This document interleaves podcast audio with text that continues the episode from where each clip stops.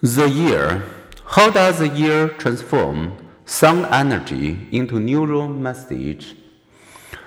The intricate process that transforms vibrating air into nerve impulses, which our brain decodes as sounds, begins when sound waves enter the outer ear. An intricate mechanical chain reaction begins as the visible outer ear channels the waves through the auditory canal into the eardrum, a tight membrane, causing it to vibrate.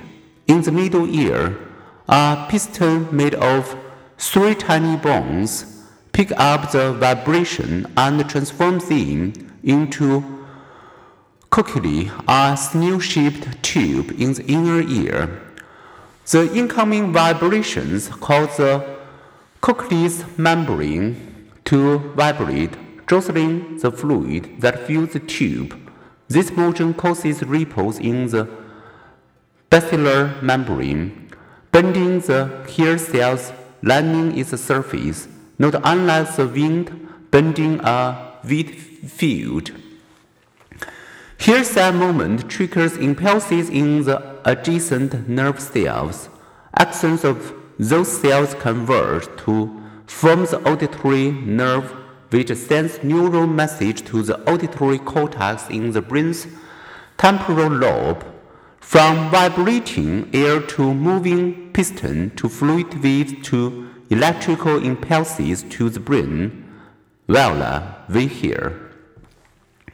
Perhaps the most intriguing part of the hearing process is the hair cells, quivering bundles that let us hear thanks to their extreme sensitivity and extreme speed.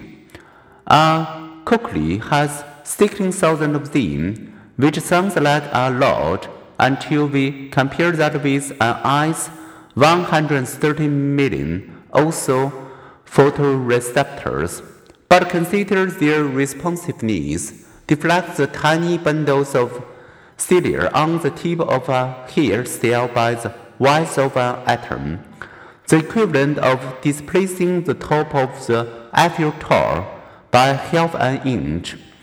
And the alert hair cell, thanks to a special protein at its tip, triggers a neural response.